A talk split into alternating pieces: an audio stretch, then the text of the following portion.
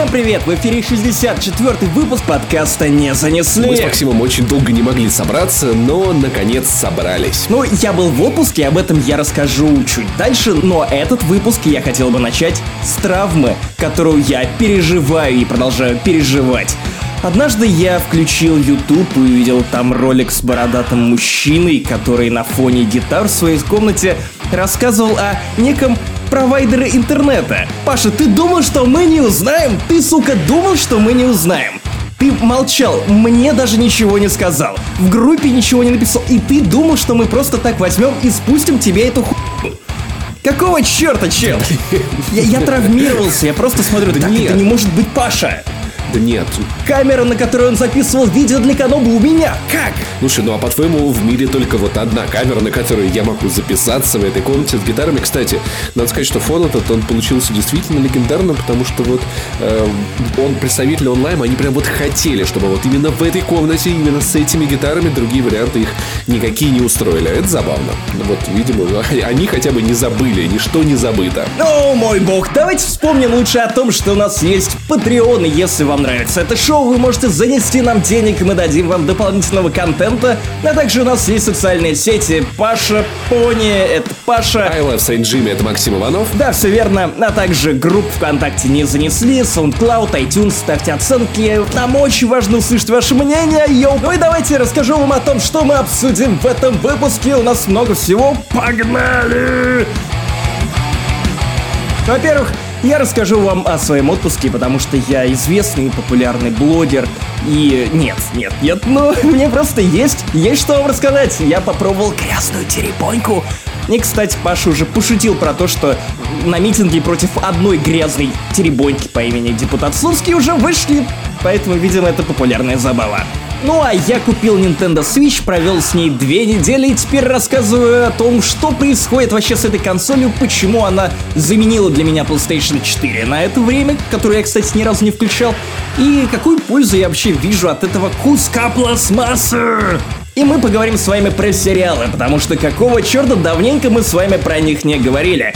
Завершился сериал «Звездные войны повстанцы», я досмотрел четвертый сезон и расскажу вам о том, что я там увидел, а Паша Про удивительную миссис Мейзел, удивительный сериал, удивительную замечательную женщину, которая удивительно шутит, и еврейка, и чудесно. Ну и от одной темы про женщин к другой теме про женщин. Нир Автомат, Паш, каким образом тебя занесло на эту игру? Слушай, ну я помню, появилась новость о распродаже в Стиме, потом э, я открыл бумажник, потеря сознания, белый экран, и спустя несколько часов я уже 9S! Нам нужно уничтожить этих полуголых роботов-андроидов и Годзиллу размером с Обнинск, чтобы спасти но Туби, но 9S и А2, и все на свете. Все это и многое другое. А я погнали!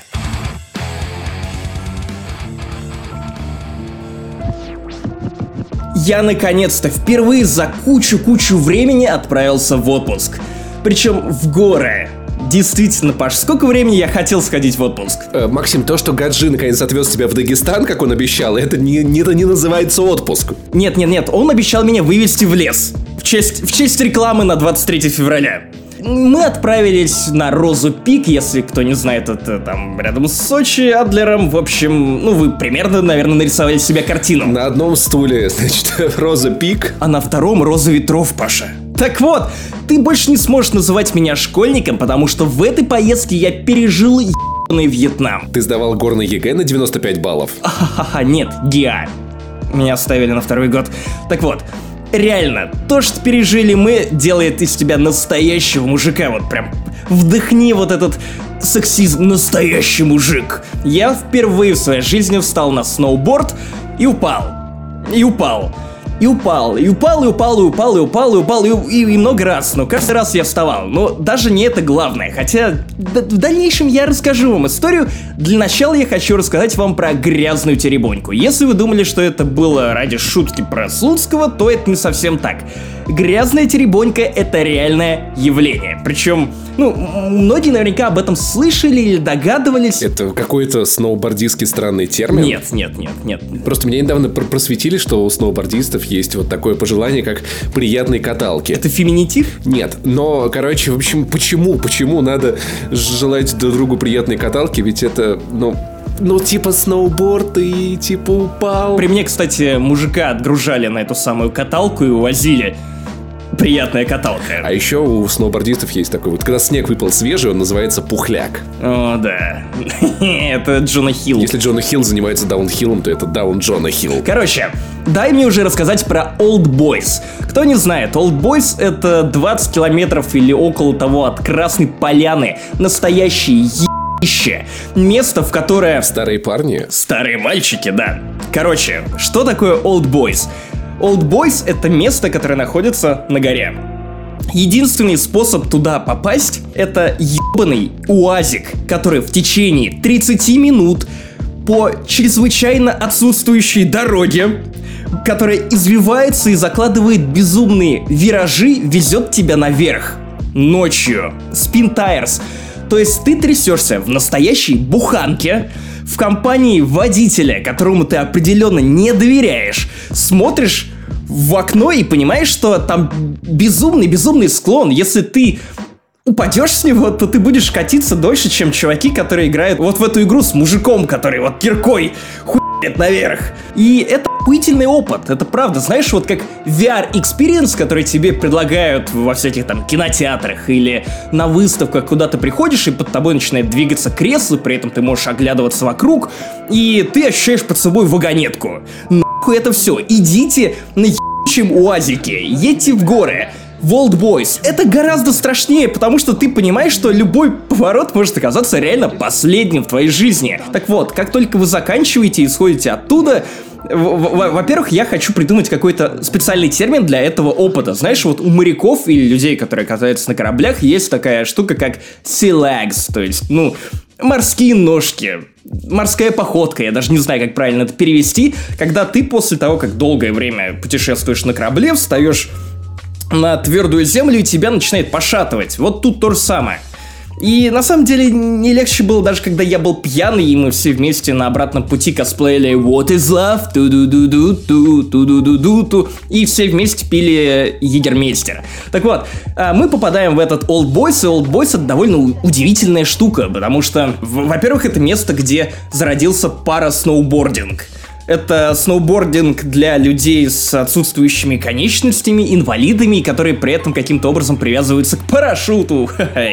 Ну, кстати, что занятно как раз для тех, кто поинтересуется. Да, крепление для ног на парасноубордах тоже две, если вас это волнует. А, просто там протезы. Во-вторых, сам Old Boys изначально зарождался как такой гостиный двор, где можно было приехать и там потусить. Потом этот бармен один из друзей топ-менеджера Рокетбанка, он, э, они начали, в общем, дальше идти в бизнес. Вначале они сделали какую-то мыловарню, и я не про PlayStation 3, э, всякие шампуни и, ну, вот такой вот дерьмишка, клево, здорово. И помимо этого они сделали на первом этаже бар, причем очень не стыдный. И вот этот бармен Саша, он творил просто лютую ху... Ну, в, в, в хорошем смысле лютую хуйню, потому что у меня никогда не было вот настолько аутентичного барного опыта. Мало того, что сам бар охренительный. Стоило 30 минут трястись в этой буханке, чтобы попробовать именно этот алкоголь. Во-вторых, то, что придумывал Саша, то, что он наливал, мешал, это просто ебаный в рот если вы там окажетесь, то непременно заедете. Слушай, если коктейль назывался еб в рот, то я боюсь спросить, в чем он взбалтывался. Нет, нет, нет, как, коктейлей, коктейлей было множество. Коктейлей было множество. Начали мы, конечно же, с грязной теребоньки. Короче, а, на барную стойку выливают алкоголь. А, его поджигают. Тебе наливают по шоту. Раздают каждому участнику грязной теребоньки. И в этот коктейль ты засовываешь два пальца прям до самого дна. И потом тебе просто поджигают вместе с барной стойкой твои собственные пальцы. Ты должен успеть вначале выпить этот шот, потом затушить э, огонь на твоих пальцах и занюхать это с загоревшимися волосами на твоих пальцах. И это было охуительно, честно говоря. Все уже достаточно поддатые. И начинают просто стоят и трясут пальцами, у всех все горит. И потом кто-то настолько дотряс этими пальцами, что им потом э, от ожогов мать какую-то э, на пальцы лепили. И в, в целом это очень пиздато, то есть, ну, там много было таких коктейлей, когда он подряд ставил несколько бокалов с сидром, э, сверху ставил разные шоты и потом опрокидывал их домино, они падали, э, ты должен был их выпивать залпом, при этом шот опрокинутый в твой стакан, он разбавлял этот сидр, дополнял его там разными вкусовыми качествами. Вот мой сосед, допустим, э, рискнул заделать тройничок, надел шлем, вернее, ему надели на голову шлем. Он должен был подряд выпить три каких-то разных шота. Первый был вкусный, второй был просто ужасный, третий, ну, как бы смягчал эффект от второго, и все это время ему хуярили по голове, поэтому шлем убитый. В общем, было интересно, если любите экстремальные ощущения, то непременно сгоняйте, попробуйте. Это правда клево, алкоголь крутой, бармен крутой, он знает свое дерьмишко, и, и вот такой опыт, это да, это то, ради чего стоило бы сгонять в отпуск. Это я хочу рассказать вам про удивительный сериал. Короче, в общем, есть у нас такая, э, значит, Мириам Мейзел. Э, она еврейка, она замужем, там у нее двое детей с ее мужем Джоэлем, по-моему. Вот. И, короче, Джоэль хочет быть стендап-комиком. Он, значит, весь такой будет выступать. Э, и Мириам, она, значит, помогает ему всячески в этой, в этой его мечте. Ну, там, например, э, он выбирает выступление в клубе, значит, приходит забивать время, а времени хорошего уже не остается, его там ставят на какое-то позднее время, и в итоге э, Мириам, значит, идет договариваться к этому хозяину клуба, готовит ему, значит, э, такую запеченную грудинку. Грудининку или грудинку? Феминитив от грудинина грудининка. Да, да, что угодно готовит. Вот, короче, и, значит, ее муж, значит, выступает в этом стендапе, и э, мисс Мейзел в какой-то момент видит по телевизору монолог ее мужа, как известный комик, вот его засчитывает, идет к Джоэлю, говорит, смотри, там вон известный комик твой монолог украл, на что Джоэль говорит, ну, типа, это не он его украл, это я украл, и вообще так в комедии всегда делается, и, в общем, такие дела, короче, оказывается человеком не очень-то талантливым. И в итоге сериал, в общем-то, ну, вот у нас вроде вот весь такой мужчина, который стремится, женщина, которая всячески, значит, его там активно поддерживает, но в итоге все идет немножечко по пизде. Когда в один день Мириам э, заезжает на такси за Джоэлем слишком поздно, и свитер она взяла ему не тот, и грудинка у нее там не получилось что-то с кем-то договориться, там вот она вот, ей пришлось ее оставить, и в итоге Джоэл выступает в плохое время, э, не пользуется его вот из выступление большим спросом, и он, э, значит, в такой берет и уходит из семьи. Оказывается, он все это время спал с секретаршей, говорит Мириам, что это не та жизнь, которую он хотел, вообще он хотел не этого, он хочет стремиться, а тут работает на работе, которая ему не нравится, куда его устроил дядя, и все не так, а Мириам, она вот искренне не понимает, что не так, потому что, ну, надо сказать, э, она каждый вечер измеряла себя э, сантиметром бедра, толщина икр, толщина живота, то есть вот ну вот такая вот идеальная домохозяйка, которая там и приготовит, и за детьми, и там вот очень красивая такая летняя, как картинка, знаешь, вот из 50-х поздних, ну, как бы все происходит в поздние 50-е, вот это вот идеалистическая Америка, которая, может быть, в начале Fallout 4 была нам показана, как мы себе представляем такое вот ретро, вот пинап время. Вот, и Мирим, она же идеальная жена, она все готовит, и дети у нее тот, тот, и замечательный, мужа поддерживает, но в итоге он от нее уходит, потому что, ну, откровенно говоря, потому что он достаточно слабый человек, такое бывает, когда вот есть э, такая проблема, когда ты весь такой замечательный, а твоя вторая половинка не такая замечательная, как она считает или как он считает. И в итоге э, вот этот вот незамечательный человек, ему проще уйти от тебя замечательного. Вот, и Мириам в расстройственных чувствах, чтобы ты понимал дальше вот про стереотипы, она идет к родителям, и ее мама начинает падать в обморок во всех комнатах, значит, по очереди обходя квартиру. И отец такой, ты должна его вернуть, ты что-то сделала не так. Если мужчина ушел, значит, ты что-то сделала не так. То есть абьюз ну ах... Слушай, ну я думаю, что в этом случае даже может ли отец абьюзить вот так вот дочь. Это скорее просто, знаешь, вот дань традициям такая вот, ну как традиция, ладно, консерватизм э, взрослого поколения, знаешь, вот это, что вот, мужчина никогда не уходит просто так, и, в общем ну, ее родители выросли в совершенно другое время. Если мисс Мейзел еще вот живет в 50-е, то ее родители видели совершенно другое время, и у них совершенно другие вещи в голове, вот, и, значит, Мириам такая, типа, да что я сделал не так? Я, я, я типа охрененная. Что? Он ушел, типа, трахать секретаршу. Почему?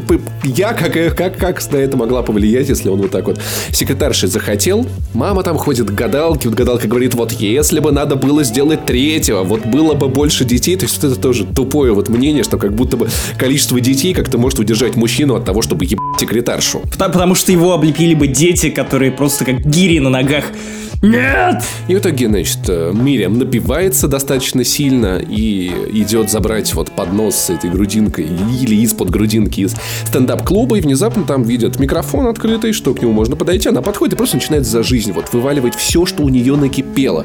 И у нее и зал смеется, публика в восторге, доходит до того, что она показывает грудь на сцене. Типа, посмотрите, у меня идеальная грудь, как можно от меня уйти.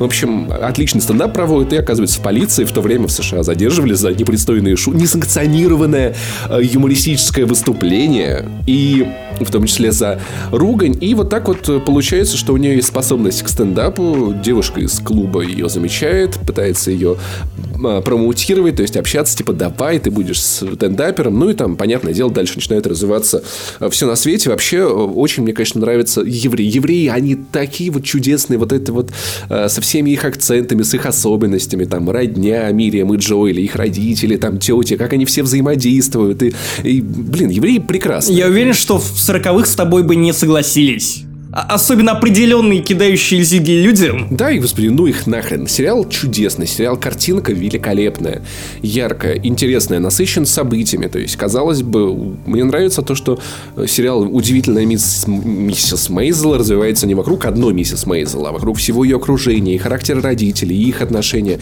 Вот удивительно, например, вот э, особенность, что сцена мне очень понравилась, когда Мириам э, с Джоэлем, они ложатся спать, значит, там засыпают, спокойной ночи, дорогой, спокойной ночи. И, значит, Мириам видит, что муж уснул, она бежит в ванну, она намазывается кремами, подвязывает волосы, что-то там красит, смывает. В общем, мутит себе какой-то адовый, короче, значит, ночной мейк, который муж не должен видеть. И приоткрывает э, штору, чтобы утром со солнца попало ей на лицо, за 10 минут до будильника встать, пойти все это смыть, лечь, и когда муж проснется, чтобы лежать таким ангелочком идеальным, он, пожалуйста, какая-то идеальная. Тоже есть вот, есть вот эта вот тема про стандарты красоты, про то, что она пудрила следы от бюстгальтера у себя на спине красненькие, чтобы он не увидел какую-то ее вот хотя бы крошечную неидеальность. Ты понимаешь, что это все полный бред, то есть, ну, нельзя так пытаться выставить себя тем, кто ты не... Типа, люди, они не очень приятные. У нас есть разные особенности. Кто-то пукает, у кого-то где-то есть какие-то складки у меня, например, на животе, типа, и это нормально. Вот тоже сериал и про это в том числе. И, конечно же, да, там про сильных женщин, про стереотипы. Ты удивляешься, типа, прошло всего 50 лет, сколько женщин было нельзя.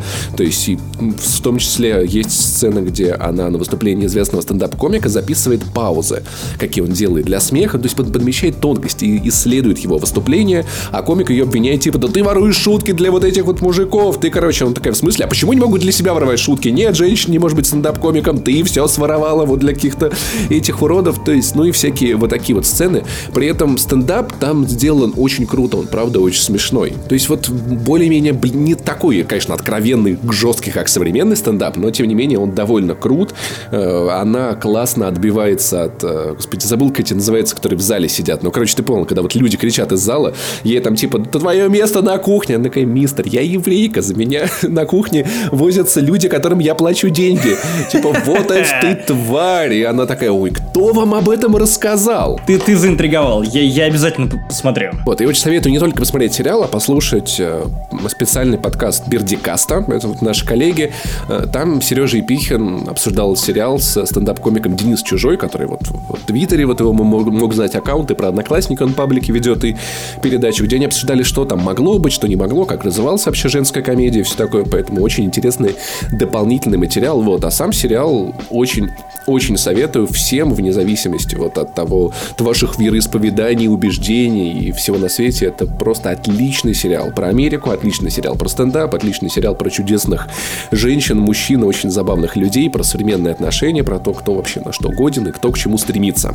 Это Netflix? Кажется, нет, и я вообще не могу что-то найти информацию о том, кто его производил и где, но если что, все знаете, где его посмотреть. В общем, просто отличный сериал, и чтобы по нему можно было посмотреть, подумать, погрустить, порадоваться и отлично посмеяться. Ну а теперь мы завершаем нашу интеллектуальную минутку и переходим к Звездным войнам. Да, господи. А там что, там какой-то фильм еще вышел, что ли? Нет, Паша, но скоро выйдет фильм про Хана Соло, если ты еще об этом не слышал. Так вот, речь на самом деле не об этом. Те, кто следили за Звездными войнами, знают, что после завершения сериала «Войны клонов» вышел сериал «Продолжение», который во многом продолжает и темы, и персонажи возвращает, которых придумали «Войны клонов» под названием «Звездные войны повстанцы» Star Wars Rebels в оригинале. Так вот, наконец-то завершился после четырех лет в эфире этот сериал, и знаешь, вот это как раз тот случай, когда в целом сам сериал мне не очень зашел, мне не нравятся многие его персонажи, многие темы и в целом то, как он тратит мое время на какую-то бессмысленную возню. Я понял, что я безумно устал от этих повстанцев, и даже не, я даже не про сам сериал, а про, знаешь, вот эти вечные темы сопротивления, как они сражались с Империей.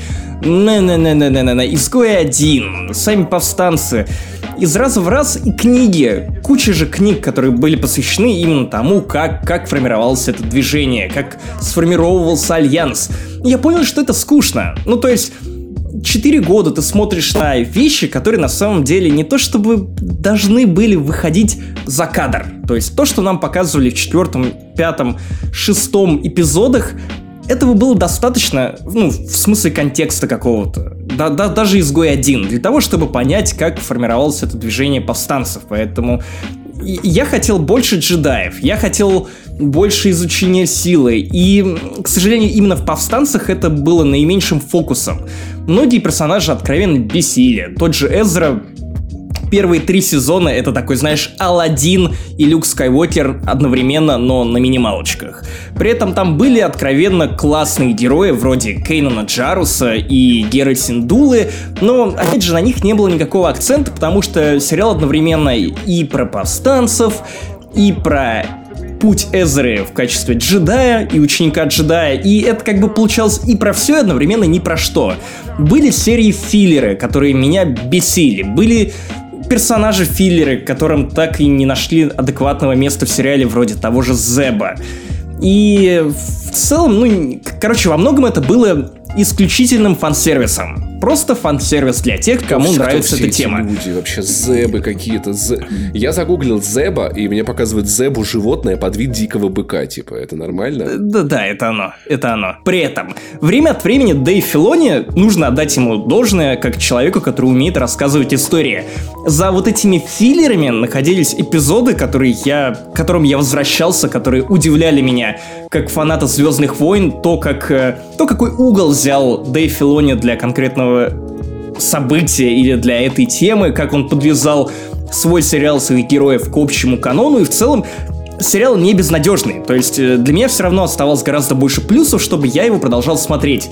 И были потрясающие эпизоды про огромные битвы, которые заставляли выглядеть, э, не знаю, эпизоды из оригинальной саги и приквелов, ну, прямо скажем, жалко достаточно на фоне того, что происходило в этом сериале были очень трогательные моменты. Местами даже герои вроде Зеба вызывали какое-то сочувствие, но не всегда это работало. Четвертый сезон «Повстанцев», наверное, получился лучшим из того, что я видел. Он в плане драматизма, в плане насыщенности, в плане минимизации вот этого количества филлеров, которые выбешивали меня своей ненужностью, он, он избавился от всего, что растягивал сериал. То есть Филони сконцентрировался на тех историях, которые ему интересны. И любопытный эффект, кстати. Если помнишь, Паша, я говорил о том, я не помню, это было в подкасте или в Твиттере, или в наших каких-то личных обсуждениях, я высказывал мысль о том, что восьмой эпизод Звездных войн, скорее всего, в творческом плане сделает очень важную для Звездных войн штуку.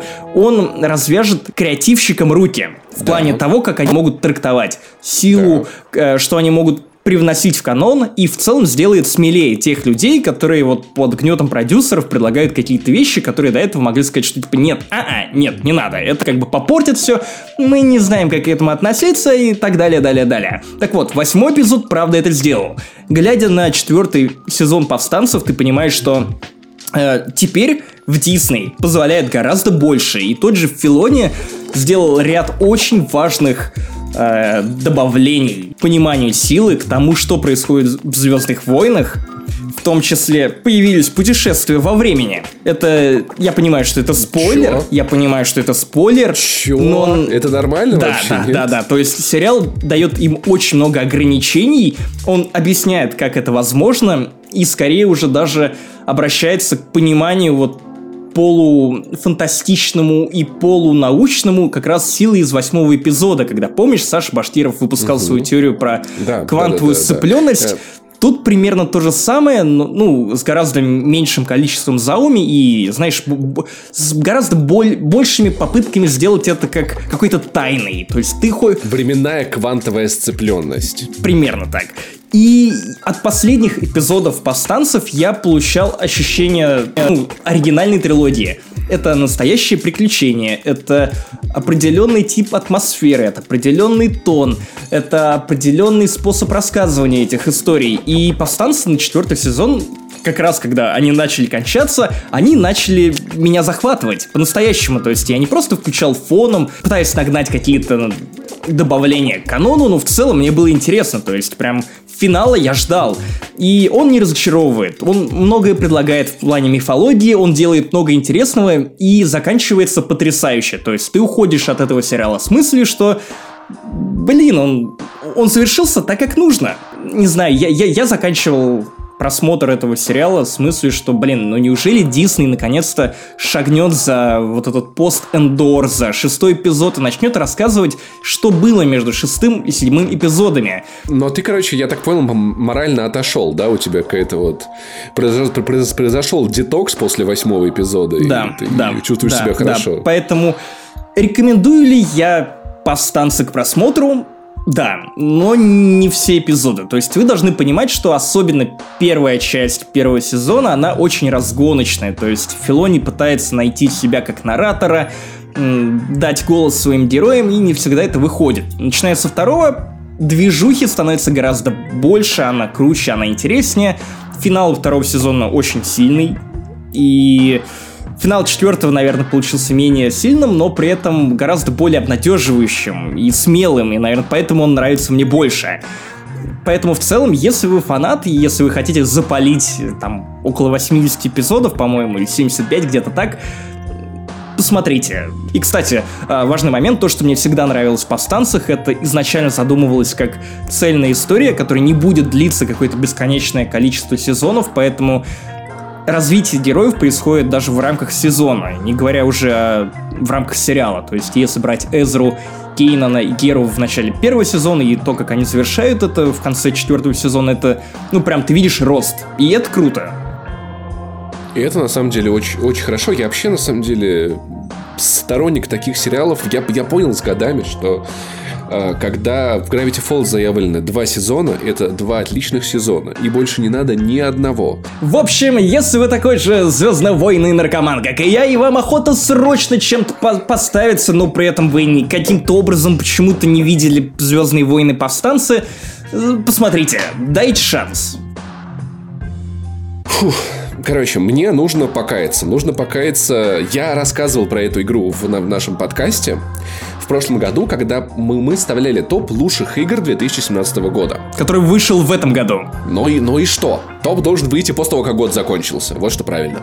И мы упоминали игры, в которые мы собираемся наверстать упущенное, которые мы пропустили, об этом сильно жалеем. И вот одной из моих игр была Нир Автомата. Недавно на нее случилась скидка аж в 1000 рублей я как раз-таки в поисках во что бы поиграть, и, Максим Иванов, я попробовал еще раз Doom. Нет, эта игра не для меня. Это игра. Я провел Просто... 5 часов на, максима... на максимальной сложности, и это было очень скучно. Ну ты поди даже из первой локации не выбрался. Знаю твой скилл.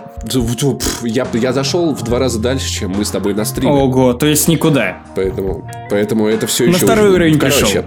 И Вау. я такой сижу такой, сижу такой, думаю, блин, чем бы заняться, чем бы заняться. И тут такой скидка на Нир Автомата, и я такой, вашу мать, да, да, да, почему бы нет, для нее вышел, э, действительно, если бы русские субтитры были сразу, я бы сразу в нее играл, но, короче, я никогда не любил японские игры и японскую культуру, и то есть, ну, это не значит то, что я ее ненавижу, просто я не понимаю, ну, это не мое, это не в меня. И аниме я смотрел крайне мало в жизни. Те, которые смотрел, мне, конечно, очень понравились, но держался подальше с неким, ну, как бы таким, типа, осторожно относительно нее. Но Нир Автомата меня заинтересовало в первую очередь тем, что, чтобы пройти игру целиком, нужно пройти ее три раза. Потому что каждое следующее прохождение — это совершенно новая информация не, не целиком.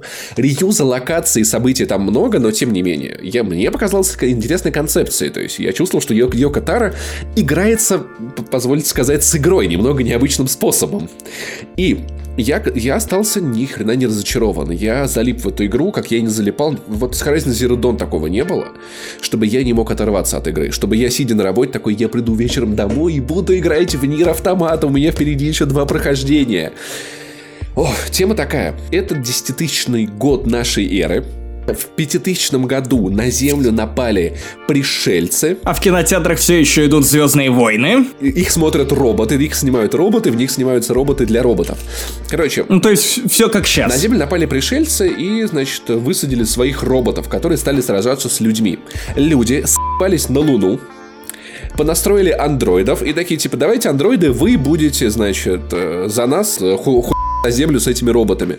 И тысячи лет андроиды э, дерутся с этими роботами. Э, игра начинается за робота Туби. И вот уже с, вот, с имени робота Туби ты понимаешь, что и эта игра очень непростая. Это уже тонкая шекспировская отсылка, если ты понимаешь, о чем Нет, я. Паша, о чем ты, блядь? Две пчелы? О чем же это может быть, блядь, Паша? Как, Нет, как глубоко нужно это, знать Шекспира, это... чтобы... Ты что, серьезно? Игра действительно дает огромную почву для размышлений. Короче, роботы и андроиды тысячелетиями дрались.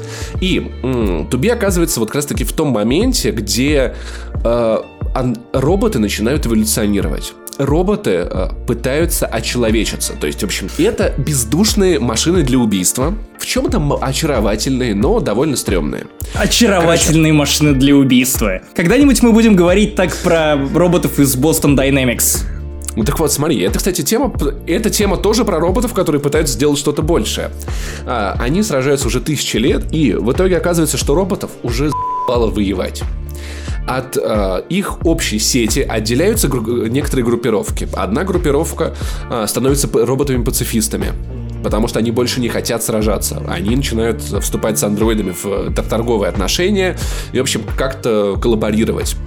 А другие роботы а, начинают жить в парке развлечений где устраивают карнавалы, веселья.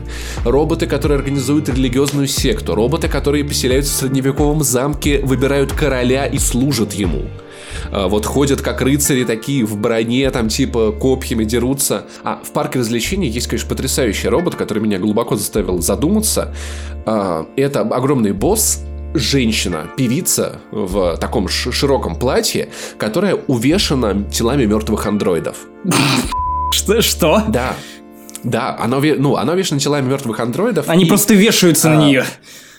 Она, ну, типа, вот она их как бы, знаешь, как серьги повесила, вокруг платья развесила и все такое, и типа, ей вот так вот классно. Смерть ей к лицу, с, да? С ней, понятное дело, надо, надо сразиться, и в итоге э, вот, ну вот я, я не буду прям, прям далеко спорить, но окей, это не так уж и важно. Во втором прохождении, когда ты уже играешь за андроида, который может взламывать других роботов, ты узнаешь, почему она это сделала.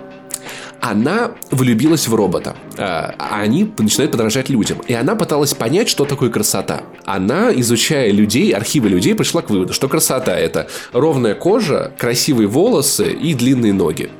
И это то, чего у нее не было. До нее дошли слухи, что если есть андроидов, которых сделали люди по своему образу и подобию, можно стать красивой. Она ела, она буквально жрала андроидов, чтобы приблизиться к красоте. Ее от этого, она описывает, как ее от этого тошнило. Но она хотела быть красивой. Она э, описывала историю, как она лезла в горы за каким-то редким цветком, который делает красивым, срывалась со скал, вся была повреждена, поломалась много раз, в итоге потеряла себя, но э, это все было ради того, чтобы стать красивой. И вот на этом примере очень четко становится понятно, о чем вообще игра. Йока Тара пытается деконструировать людей. То есть он берет наше общество, нашу цивилизацию и пытается представить, как ее изучали бы существа, которые с нами не знакомы и никогда вживую нас не видели. Есть такое мнение, там, типа, что вот э, ров, там, ровный тон кожи это красиво. Но люди понимают, что на всякое есть оговорки. И то, что может быть такое, что вот девушка соответствует всем жур- журнальным условным представлениям о красоте, но вот она не нравится мужчине, в которого влюбилась, потому что в ней нету там какой-то, не знаю, у них не совпадают интересы, или они стремятся в жизни к разному. Но эти недоговорки, вот роботы, грубо говоря, не понимают. И поэтому они смотрят на наше общество через некую призму истории и приходят к совершенно ужасным выводам. И то есть, на самом деле, ведь посмотрев на этого вот, на эту ужасную робота, которая вот себя, вот считай, потеряла, мы, ну, то есть можно задуматься о том, что, о том, что, что правда такое есть красота, что для нее, что то, что мы действительно считаем ее представлениями, никак не повлияет на то, влюбится в нее другой робот или нет. Роботы заводят семьи, роботы заводят общины, они взаимодействуют друг с другом, они учатся разговаривать. И все это очень такой немного извращенный, утрированный мир людей, на который ты смотришь, э, как андроид, который борется с этими роботами. С кем-то ты уже не сражаешься, потому что видишь в них людей. С, с кем-то ты начинаешь общаться и дружить. Во-первых, с чего там с, начинается нас вообще с топ-даун-шутера? Знаешь вот эти вот игры, где, где ты самолетиком летаешь? Да, да. Да. А, а, а, она э, как топ-даун шутер, когда ты летишь в мехе, телепортируешь, ну, летишь на землю, выполнять миссию. Потом начинается слэшер. Потом в, на, на некоторых уровнях слэшер, слэшер превращается в платформер. То есть камера просто переезжает на бок, у тебя есть, ну, тяжелая атака, легкая атака и бот, который стреляет. И в итоге игра э, вот идет уровень на заводе, ты дерешься, как в обычном слэшере. Потом у тебя да, кусок там на 5 минут, где это 2D-платформер, потом это снова топ-даун шутер. И вот так игра переключается постоянно внутри самой себя когда роботы в самом начале после пролога ломаются, э, один, а, один андроид помогает другому починиться, и в итоге ты видишь э, субтитрами то, что туби, ты меня слышишь, но ты не слышишь никакого голоса, а перед тобой экран настройки игры. И такой, туби, пожалуйста, проверь э, свои слуховые сенсоры. И тебе надо зайти в настройки аудио и заметить, что голоса персонажей стоят на минимум. Ты включаешь Лол. голоса на максимум, и робот такой, наконец-то ты меня услышала. Давай настроим визуальные сенсоры, ты настраиваешь яркость.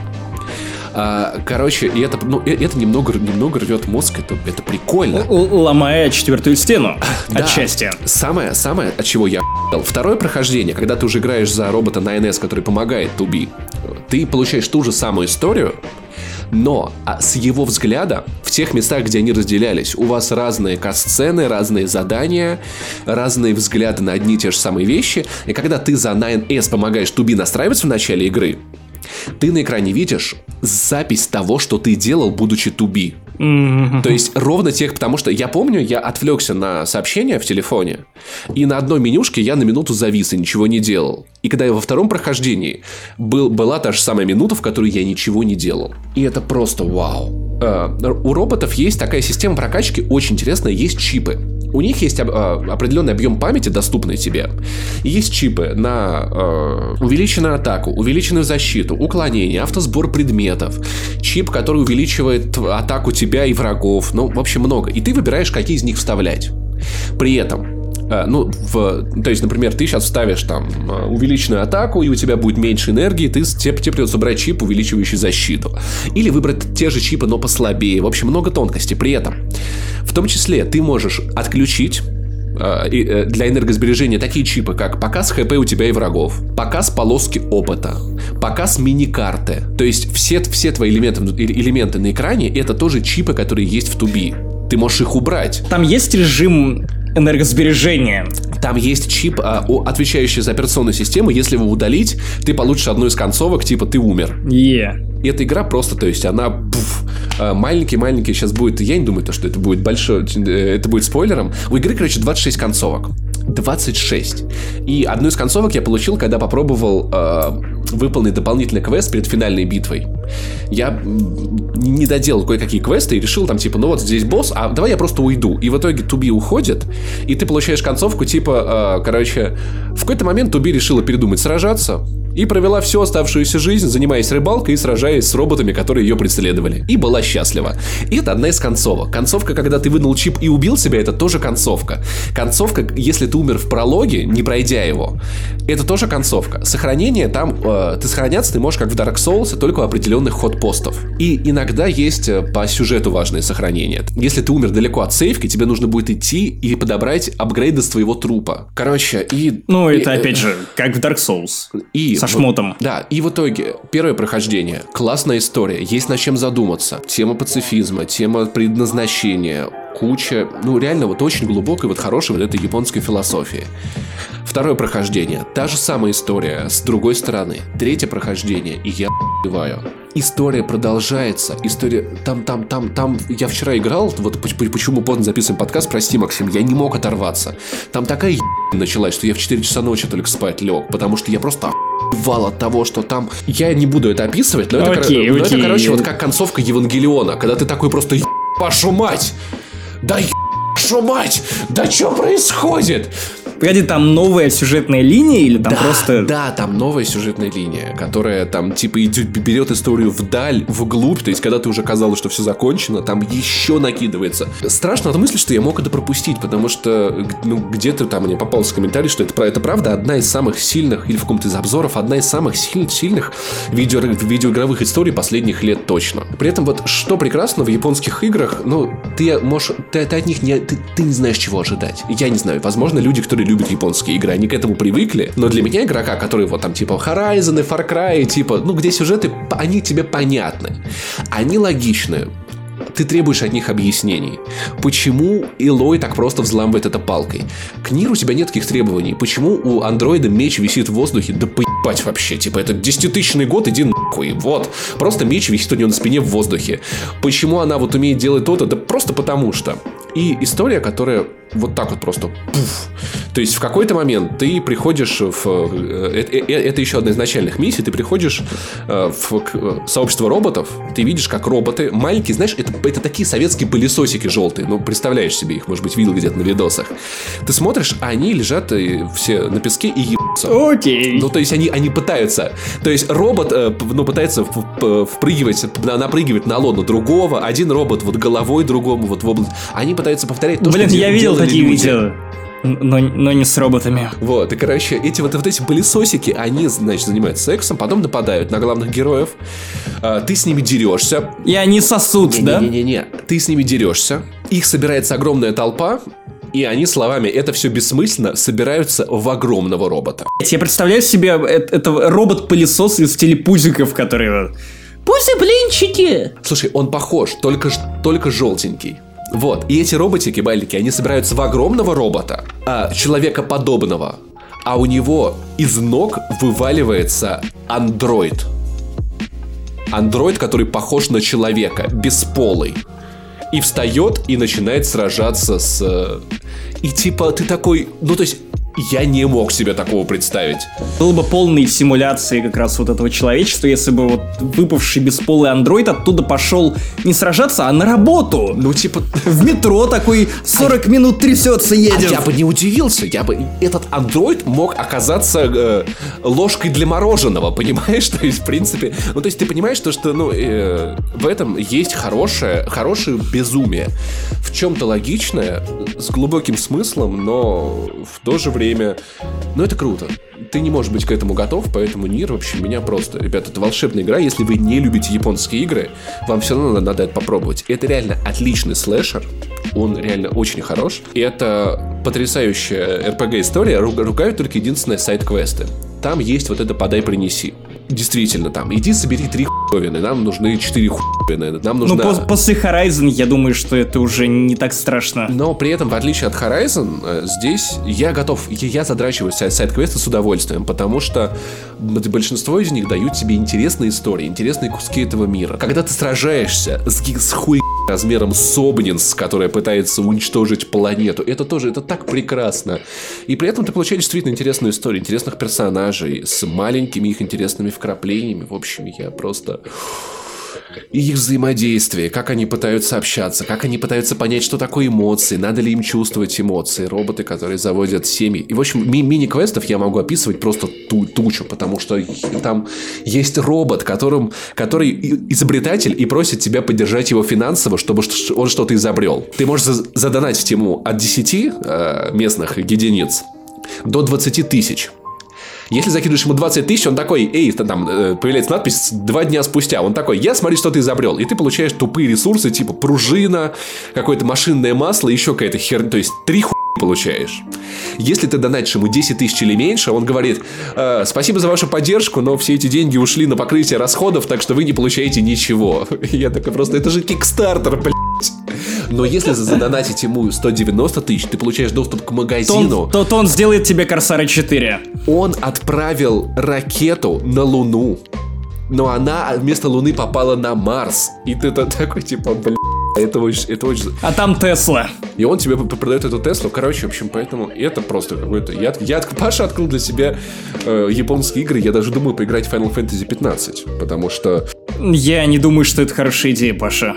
Тонкость одну маленькую очень. В игре есть э, мини-игра взлома. Когда э, робот на НС, он может взламывать противников. То есть он по большей части с ними не дерется, он их взламывает, они взрываются. И, чтобы ты понимал, это мини-игра. Тоже похожа на топ-даун шутер. Так вот, когда ты переключаешься на эту мини-игру взлома, музыка, которая играла на фоне, играет 8-битно. То есть они всю музыку в игре записали в 8-битные версии, чтобы бесшовно переключаться для, для мини-игры взлома, понимаешь? Это просто... Mm, окей, да, это похоже на японцев. Это очень круто. Сколько по шкале от чего я мог бы дать? От 10. Мне трудно сказать по шкалам, но я полагаю, что если бы я поиграл, поиграл в игру раньше, то она, под, но она наверное, подвинула бы Hellblade в моем топе игр. И вот она, я думаю, вот второе место после Horizon она заняла бы. Ну, то есть 7 баллов. Сука. Вот, итак, э, э, ребята, если что, вот недавно у нас была годовщина выхода потрясающей, невероятной, универсальной консоли Nintendo Switch. Максим, у меня вот есть первый вопрос, о котором я недавно задумался. Все, кто купил Nintendo Switch, вот аргумент, с которым трудно спорить, то, что ты можешь играть в туалете. И знаешь, мне начинает казаться, что меня миновал какой-то вирус запора, который вот поражает, поражает молодых мужчин, что им надо в туалете играть в видеоигру. Типа, это, это же, типа, ты правда там так долго так, торчишь? минуточку. Погоди, то есть ты прямо сейчас, буквально в эфире 63-го вы... Я вел с тобой 63 выпуска подкаста, кучу видосов на Канобу, трансляции с Е3. Да, у меня нет запора. Нет, речь не... Сука, не смей. Речь я не о запоре. Речь об эстетике посиделок, о создании максимального комфорта. Я свои дела делаю примерно за минуту, меньше даже. Но постфактум ты должен отработать свой поход туда. Серьезно, ты, у тебя есть несколько вариантов. Вот ты, ты что, робот, что ли, который смотрит на историю человечества и пытается интерпретировать ее по-разному? Серьезно? Я просто, я просто посрал, вытер и вышел. Я не, я не понимаю, зачем Удовольствие сидеть. получить, Паша. Удовольствие, Удовольствие ты получаешь, когда срешь. Нет, ты да. делаешь дело, а потом постфактум тебе уже нужно как-то оправдать, что ты пошел и столько... Почему мы обсуждаем говно? Ну, потому что мы обсуждаем Nintendo Switch. Э, кстати, Максим, когда на Nintendo Switch выйдет Spin ты будешь играть в нее? Нет. Чтобы ты прикинь, Нет. сидишь... Кстати, Говно самом... месить я не хочу, извини. Пока ты, пока ты его откладываешь. Ну Слушай, да. По-моему, Мне пришлось бы Nintendo Switch, короче, просто в унитаз спустить и тыкать. Ну, кстати, ребят, если вы часто с, ругаетесь с Nintendo Switcherами, по поводу... И у меня есть, есть для вас аргумент, который не кроется, когда мы обсуждали это с Антоном Ар... У Nintendo Switcher есть два джойкона. Один для монстров, другой для людей. Э, когда мы обсуждали с Антоном Орловым, он такой, блин, ну так удобно, можно играть в большие игры на туалете. И я посмотрел на Антона Орлова и, и такой просто... А я просто сру в комнате. И Антон такой, я не знаю, что на это сказать. В итоге, если вы часто ругаетесь про Nintendo, про Nintendo Switch, вот как, вот как вам надо заканчивать эти диалоги. Короче, Максим Иванов купил портативную консоль от Nintendo. Гибридную консоль, которая в моем случае стала только портативной. Да, я давненько заглядывался на Switch. Я долгое время ждал того, что появится какая-то новая ревизия, которая поможет устранить там кучу проблем. Nintendo Switch, но потом компания Nintendo заявила о том, что в ближайший год ничего, никакой ревизии не будет, она сосредоточится на, на онлайновых каких-то фишках. Ну, не то чтобы заявила, а слухи начали распространяться, и я подумал, что ну с ним, я, я просто пойду и куплю Switch, и я не пожалел. Я вообще большой фанат портативной консоли, то есть я в свое время на PSP переиграл вообще во все, что мог только, начиная с безупречной Rock Band Unplugged, заканчивая странный, но почему-то любимый мною uh, Dungeons and Dragons Tactics, включая мини-шедевры вроде Medieval Resurrection, по-моему, так она называлась, про скелета, продолжение замечательной игры с PlayStation 1.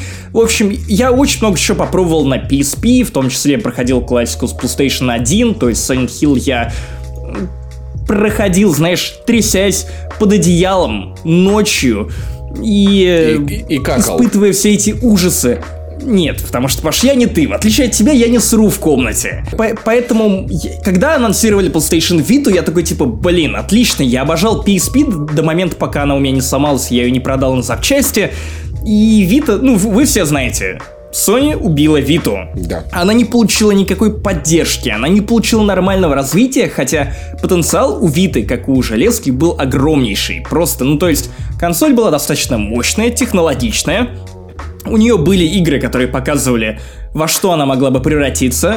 Та же самая Uncharted Golden Abyss, она и в 2017 году, когда ее перепроходил, не то чтобы как-то сильно испортилась. Ну, там, само собой, есть что докручивать, игра не идеальная, но в теории, если бы там отдали в руки Naughty Dog, то они выжили бы. Ну, вы все знаете, что случилось с PlayStation Vita.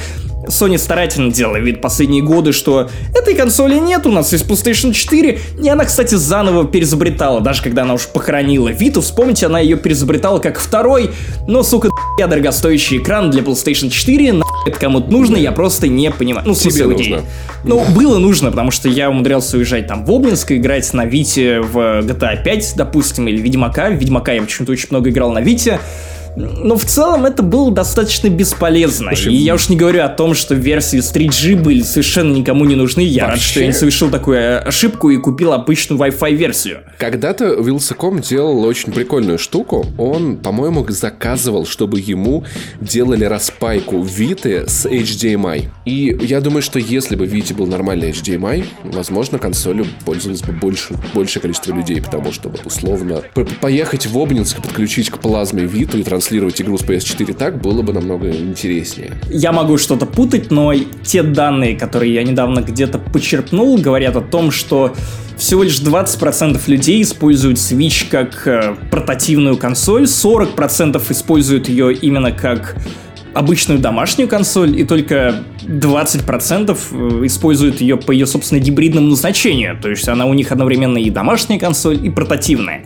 Я вхожу в число тех, кто использует Switch только как портативную консоль. Приставка у меня уже две недели, за эти две недели я ни разу Ты не использовал коктейли. И да, на яхте провисели две недели. Сука, простите за то, что я это вспомнил. Ни разу за это время я не достал из коробки вот этот док станцию я не... Вот эти, вот эти елдовины, на которые нужно насаживать джойконы, чтобы играть в эти игры, нет, я, я ничем таким не занимался, я использовал ее исключительно как портативную приставку, как замену PlayStation Vita, которая, ну, не смогла, просто не смогла. И при всей моей скептичности по отношению к Nintendo, я должен признать, что они большие молодцы, даже несмотря на то, что у меня куча претензий к Nintendo Switch. Начнем, наверное, даже с дизайна, потому что, ну, блядь, это очень странно. Паша, если ты когда-нибудь вблизи видел Nintendo Switch дольше, чем ты смотрел на нее в поезде, где ты подпирал. Я, ты неделю, подпир... я неделю провел с ней, ну. Безумно жирные рамки. Я об этом говорю постоянно. А, отвратительно. Это выглядит да. очень стрёмно, особенно это плохо выглядит, когда у тебя рядом джойконы, и она в целом плоская, длинная, и ну, это правда странно. Я понимаю, зачем рамки нужны планшету, который ты держишь руками за, за, за эти рамки. Вот iPad. Но Nintendo ну, могла сделать экран больше. Он не современный совершенно.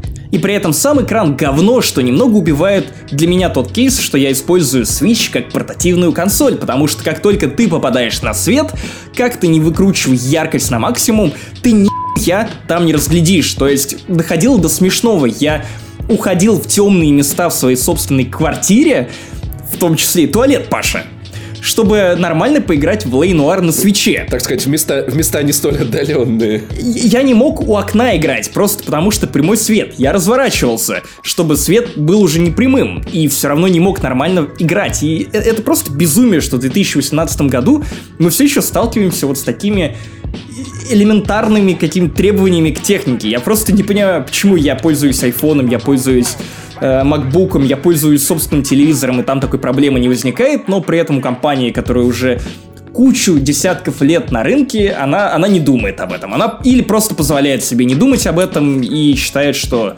ну, чувак, если тебе не видно в твоей комнате с нашего экрана, то подключай ее к телеку. Хуйос. Ну, не вот, знаю, мне, извините. Мне кажется, это просто, это просто желание задешевить. И опять же, кстати, к этому желанию задешевить, насколько я понимаю, э, то железо, которое стоит в Nintendo Switch, оно пи***ос как устарело. То есть не то, чтобы это шокировало кого-то, потому что Nintendo 3DS в свое время была совсем уж дешевым куском говна, который продавали за безумные цены, и, кстати, продолжают продавать, потому что 14 тысяч, 12 тысяч это цена на Nintendo 3DS в 2018 году. Да, это, блядь, правда так. То есть вы можете докинуть еще буквально 6-9 тысяч и купить э, более актуальную консоль, но при этом 3DS в 2018 стоит ебаных дохуя денег.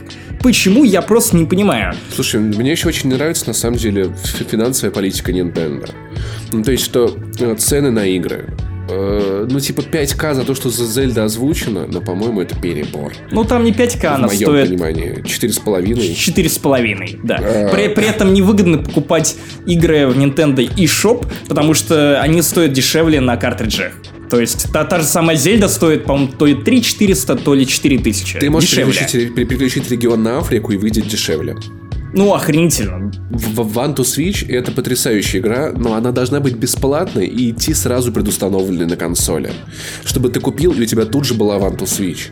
Nintendo э, Labo это, правда, прикол... отличный концепт. Он не должен стоить 70 долларов вообще, вот в моем понимании, ни, ни, ни разу. Ну, то есть, и сколько стоят провода по отдельности, джойконы, сколько аксессуары. Ну, то есть, я просто вот... Ну, для меня вот Nintendo все-таки олицетворение компании, которая доит деньги и которая не хочет хотя бы чуть-чуть вложиться в то, чтобы просубсидировать свою консоль.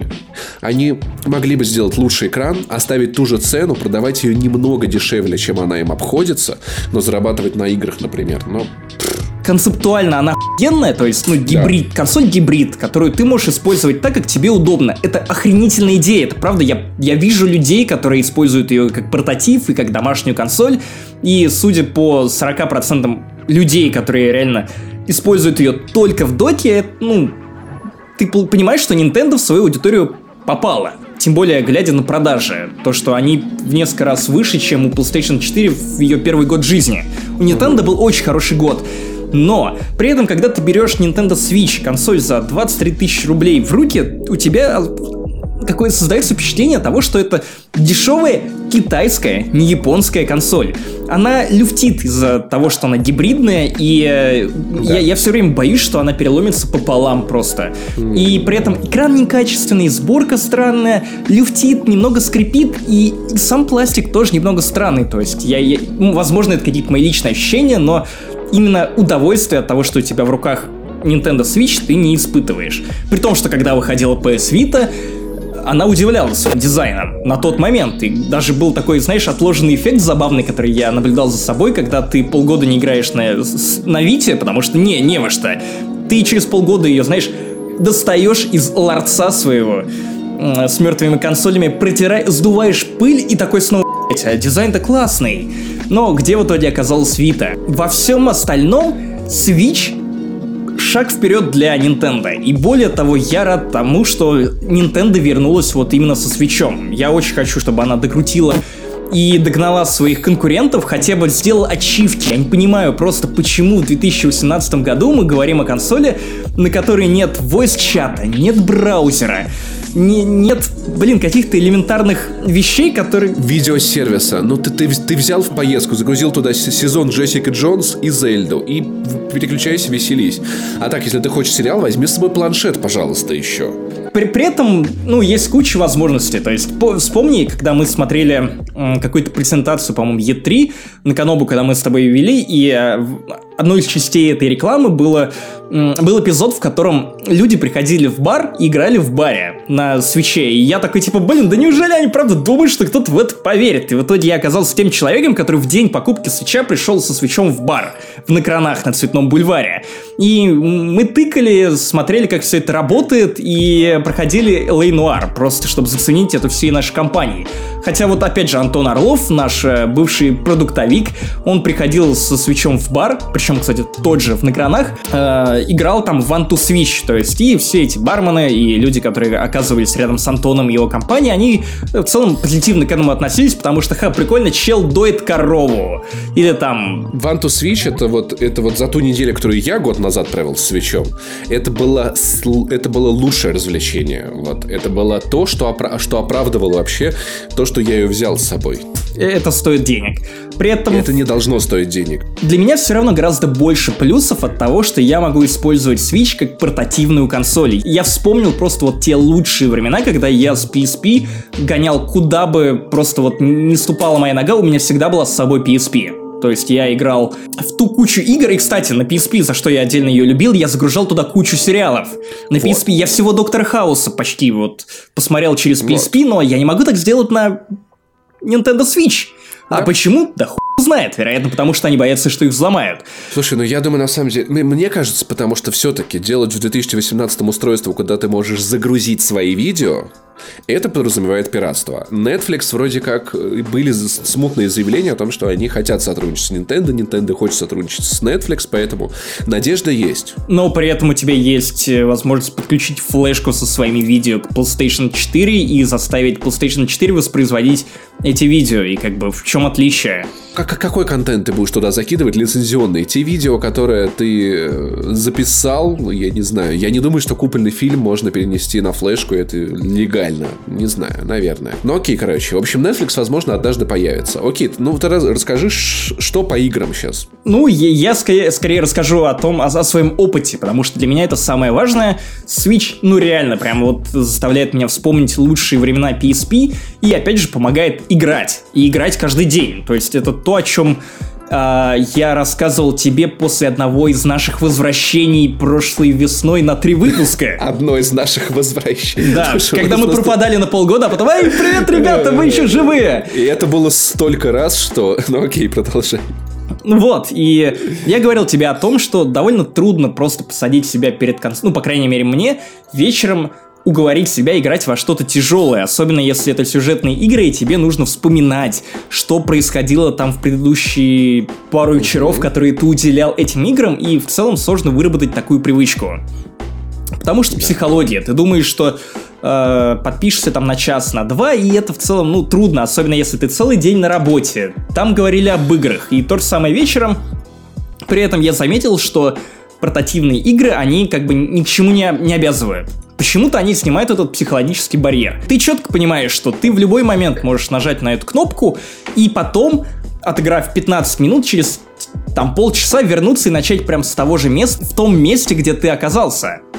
Именно вот физически. И я вот такими, знаешь, уговорами и снятым ментальным блоком прошел все 26 миссий, включая DLC в LA Noir игра, которую я бросал два раза, пройдя почти до самого конца. Вот, наконец-то, я прошел ее по двум причинам. Потому что мне было удобно это делать. Я проходил Элей Нуар реально не только на туалете, но и в такси по работе, в метро, дома и в том числе, кстати, на отдыхе. А во-вторых, я заплатил за Элей Нуар 2700, и мне просто было бы обидно ее не пройти. Вообще в погружении очень важную долю занимает периферийное зрение. То есть чем больше экран, тем э, проще мозгу обмануться и погрузиться в игру. И вот я, играя и в Switch, и на мобиле, пробуя всякие разные игры, я понимаю, что все-таки я... мне некомфортно включаться в сюжет в такси, потому что, ну, я знаю, что я не Зельда, не Линк там, я не в, не в магическом мире, я в такси, играю в портативную консоль. Когда ты сидишь дома за креслом, ты все-таки немножечко отключаешься и глубже-глубже чувствуешь этот мир. Ну, опять же, это актуально для тебя, потому что мне достаточно просто надеть наушники, и вот я еду э, в такси, круто провожу время. Ну, есть, и, ну, ну... и делаю себе интересно том месте, где мне обычно скучно. Я просто делаю хмурые-хмурые лица, такие типа, знаешь, ну как вот все москвичи ездят, которые ездят в такси и на метро, все очень хмурые. То же а самое. Веселиться надо вообще, типа. Вот, кстати, вот, это, вот эту тему я никогда не понимал. Типа, ну и чё? Ну, типа, это просто лицо такое. Чё, всем надо вокруг ездить, веселиться. Beach face. Ах, слушай, ну вот э, мне, вот, вот в, моем понимании, вот, типа, вот уважение к игре, это когда ты вот такой, типа, игра, вот твой огромный экран, я выключил свет, я в тебе, и я вот, я чувствую этот мир. Все-таки, когда в метро, ты, ты такой, ты вот едешь такой, так, сейчас мне нужно, короче, э, победить э, врага босса, так, театральная, подождите, а мне на какой пересаживаться? Так, я сейчас возьму меч тысячи судеб, так, а если я сейчас перейду на Третьяков? Ну, то есть, ну вот понимаешь, вот такие Ну, у меня, у меня нет такого, я классно провожу время в метро, я отключаюсь от этих которые меня окружают, которые я больше никогда в жизни не увижу. И благодаря Nintendo Switch я, я сумел минимизировать это время. Или там, когда ты едешь в такси, ты такой, так, блядь, а повернет он сейчас там, где мне надо, или нет? Потому что типа, ну, я не могу а, отключиться от повседневности вот в эти штуки. Я читаю в метро, я читаю в такси. Ну, то есть, ну, как бы тексты, да, это вот такая вещь, которая такой ты-дын, ты-дын, ты-дын, ты-дын. Я, у меня есть игра на, на телефоне, где очень забавная, где крутится бревно, а ты в него ножики кидаешь. И вот это, вот это мне кажется, достаточно вовлеченная хер для того, чтобы наблюдать окружающий мир. И... Я две недели реально играл только в L.A. Noire. Вчера я попробовал Зельду и минут 15 э, в нее поиграл. Мне, честно говоря, показалось странным то, как она выглядит. И с одной стороны классный art direction, а с другой стороны картинка... И, возможно, я просто не привык. L.A. Noire, кстати, играется на Switch е достаточно бодро и классно. Ну, то есть, там есть моменты, когда текстуры настолько мыльные, что мне приходилось стереть глаза, но в целом я не испытывал ну, прям какого-то ужаса, страха, я не трясся от того, как она выглядит на свече, мне гораздо было важнее, что у меня полноценная LA Noir у меня в руках, я могу с ней отправиться хоть на Розу Хутор, хоть в Обнинск, хоть у себя дома на кресле качалки сидеть и расследовать дела. Но, кстати, я почему-то вот поиграл в, в Зельду 15 минут, и мне, мне не захотелось в нее возвращаться. Я тем же вечером купил замечательную игру, на которую я давным-давно положил глаз. Она называется Golf Story. Это RPG про гольфистов. Очень милая, двухмерная. Я расскажу об одном своем странном увлечении. Дело в том, что начиная со школы я люблю гольф. Не настоящий гольф, когда нужно выходить там на траву, махать клюшкой и все в этом духе. Я люблю игровой гольф. У меня был телефон Sony Ericsson K310, там K530, на которых я постоянно играл во всякие разные мини-гольфы, где там были разные необычные карты, э, препятствия. Слушай, я в гольф играл только один раз, когда был Yeti Sports, и надо было пингвина пинать. Помнишь такое? Вот это мне тоже нравилось, да. То есть я, я прям фанател по этим играм, я там отслеживал разделы с играми, если выходил какой-то новый гольф, я обязательно прям вот шел и играл в это. Само собой, когда я узнал, что на Nintendo Switch эксклюзивом выходит Golf Story, полноценная RPG про гольфистов, то я такой, типа, блин, в это надо играть. А когда выяснилось, что у нее еще и оценки отличные, и отзывы прям восторженные, я такой, типа, окей. И это прозвучит, наверное, странно, но для меня гораздо большим толчком купить Nintendo Switch было наличие LA Noir и Golf Story, чем Зельда или Марио, или, ну, окей, у Марио есть шибуш, поэтому шибушки меня подкупают. Опять же, кстати, Super Mario Odyssey я тоже купил себе, ну, это был бандл. Вот, и Golf Story я попробовал, она правда, она вот именно такая, какой я представлял ее по скриншотам, она безумно атмосферная, она очень смешная, и Golf Story это прям реальная игра, которая позволяет тебе отдыхать, она так прекрасно написана, она изумительно выглядит, там отличные механики. Пиксельная инди Нет, она, да? она правда симпатичная. И там ну, очень классно реализована вибрация на курках О, джойконов. Это, ну, не, не на курках, на самих джойконах, потому что ты прям буквально тактильно ощущаешь все эти удары клюшкой. И механика игры, она правда пиздатая прям вот, ну, мне, мне очень понравилось в нее играть, и больше всего мне нравится музыка и атмосфера, и то, как э, весь вот этот городок, как вот эти люди, которые пытаются стать лучшими гольфистами в мире, относятся друг к другу, как все реально сходят от этого с ума, и прям, я, я не знаю, она безумно добрая, и, возможно, это... Кстати, похоже на старые финалки. А, да, кстати, это тоже задумывалось как часть аммажа при этом. Вообще, кстати, сейчас быстренько, поскольку мы вспомнили еще один технический недочет а, Nintendo Switch, отсутствие триггеров. Ну, то есть, то, что они не аналоговые. То есть, я просто представляю в то, как, как я играл бы в Spintires на Switch, я понимаю, что это невозможно, в принципе. Потому что триггеры — это кнопки. Ну, типа, вы чё, ребят, вы ну кто, ну у вас на, на, у вас есть гонки там, вы не можете делать кнопки. При этом на про контроллере вроде как они есть нормальные. И раз раз уж ты рассказал про всякие вот эти вот маленькие гольф игры, я вообще вот, наверное, прикол большой. Свеча можно найти в инди играх, как-то неудивительно. Да, да. Это, это а, у них вниз... огромный пласт, но они все стоят хуя. Та же самая Golf Story стоит тысячу с лишним рублей. Потому что ты играешь на Nintendo, типа, у тебя, знаешь, вот два джойк, одним джойконом ты покупаешь инди за 1300, второй ты вставляешь себе медленно, помещаешь в попу, потому что ты играешь А языком лежишь картриджи. И э, я уж не помню, как кто, кто из инди-авторов отечественных э, несколько недель назад я там прямо читал вот такой пост про то, что вот лучше бы мы за нахуй на Steam. А, лучше бы мы подписали эксклюзив с Nintendo, чтобы они нас промоутили, потому что на Nintendo наша игра продается лучше. Дело в том, что в Steam инди просто триллиорд, три, триллиард, триллион в, э, на консолях миллион, а в свече люди готовы рассматривать для покупки все вообще, да, что появляется. это правда так. Я даже То расскажу есть... тебе, почему. Я нет, потому что... Даже не совсем так. Uh, у меня есть четкое ощущение, которое я словил уже однажды, купив на самом старте продаж PlayStation 4. Тебе интересно проходить путь развития консоли и смотреть на то, как она развивается. И у Switch это получается семимильными шагами, в том числе Nintendo eShop, он замечательный. Он оповещает тебя обо всех новостях, связанных с этими играми, и знаешь, это напоминает какой-то ручной подход. Потому что если выходит обновление для Дума, то они показывают тебе специальный таблицу уведомлений о том, что, чувак, ты, наверное, забыл про то, что в твоей любимой игре вышло такое-то обновление, а давай мы тебе расскажем, что происходило. Чувак, а давай сделаем для тебя подборку игр, которые выросли с краудфандинга, и в которые ты уже можешь поиграть на Nintendo Switch. И там так красиво заверстано все это, что ты можешь посмотреть, глянуть, и сразу у тебя цены, это все очень удобно. И, то есть, они реально запариваются даже об уведомлениях о патчах и, и старается рассказывать об этом интересно, и меня это прям подкупило. Я понял, что те статьи на полигоне, на Катаку, которые рассказывали о том, что, ну, и шоп, он правда классный, и в целом user experience от э, Switch он немного иной по сравнению с уебищными Xbox Live и PlayStation Network, он, правда, какой-то более человеческий подход, в общем. Это прям, правда, берет.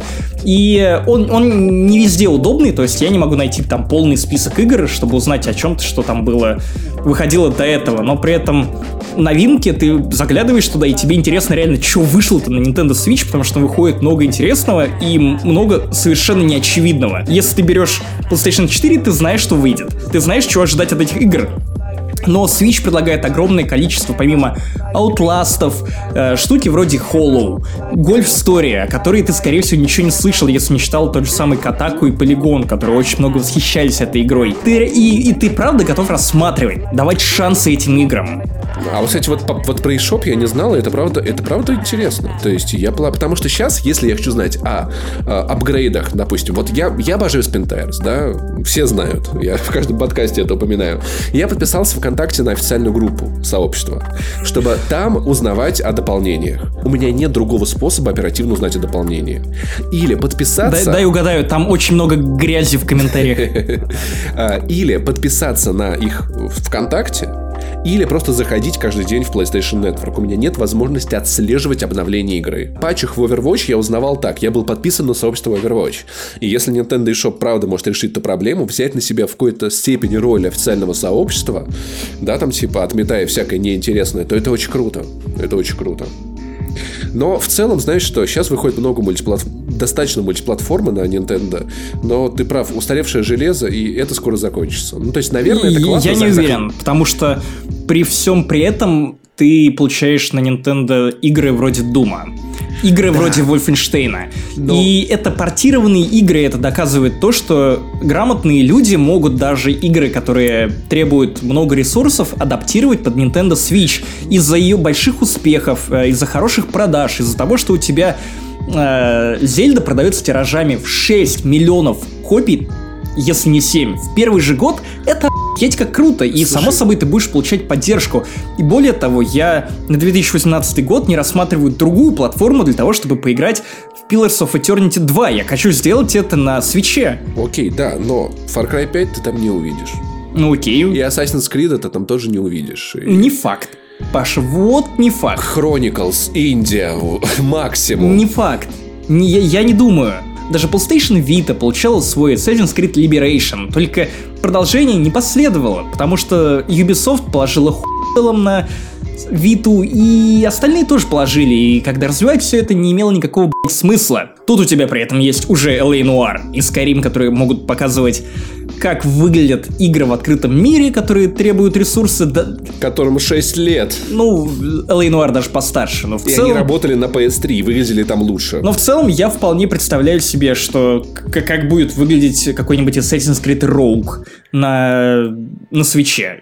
Она выходила на PlayStation 3 на минуточку. Switch мощнее, чем PlayStation 3. Да, но при этом почему мне кажется, что Skyrim лучше выглядел на PlayStation 3, чем на Switch. Это в любом случае какие-то уступки, ухищрения, но в любом случае у тебя есть кейсы, есть поддержка, есть желание, вроде там Blizzard, ну, слухи слухами, но как бы я думаю, что уже безопасно говорить о том, что, скорее всего, мы увидим Diablo 3 на свече, и это, это, это киллер фича. И то, что какие-нибудь Pillars of Eternity выходят на свече, тоже показатель о том, что Первый год для Nintendo Switch был сверхуспешным, и теперь нет никаких сомнений в том, что второй, третий будут еще лучше. Но, пожалуйста, сделайте что-нибудь с самой консолью. Выпустите вторую ревизию, чтобы убрать эти косяки, и тогда вы будете лучшими. Ну и свою политику относительно ценообразования, пожалуйста, тоже пересмотрите. Да, но с другой стороны, скоро уже будет PlayStation 5.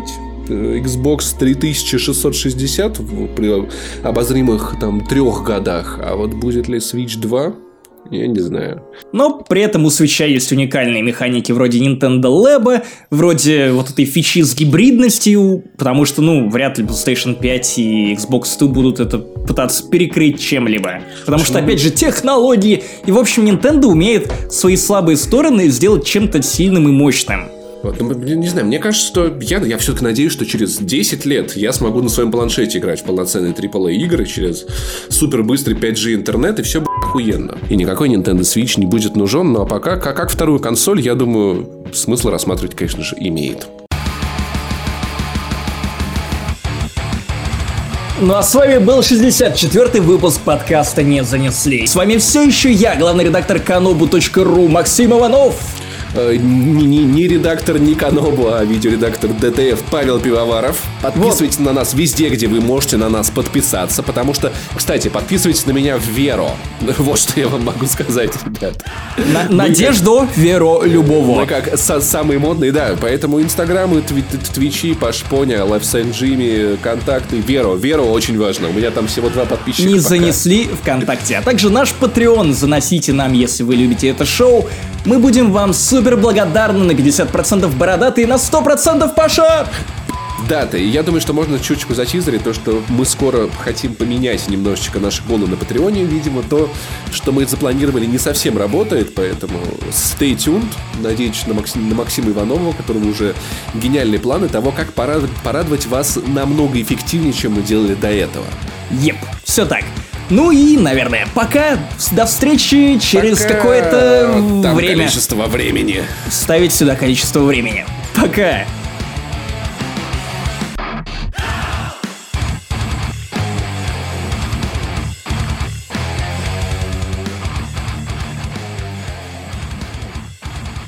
Я представляю, как тяжело было быть главредом Канобу такой. По поеду в отпуск, приезжаешь такой на гору, такой, вот черт, и тут надо скатываться. Нет, Паша, ну ты запомни, что в отличие от тебя я был на вершине, а ты нет.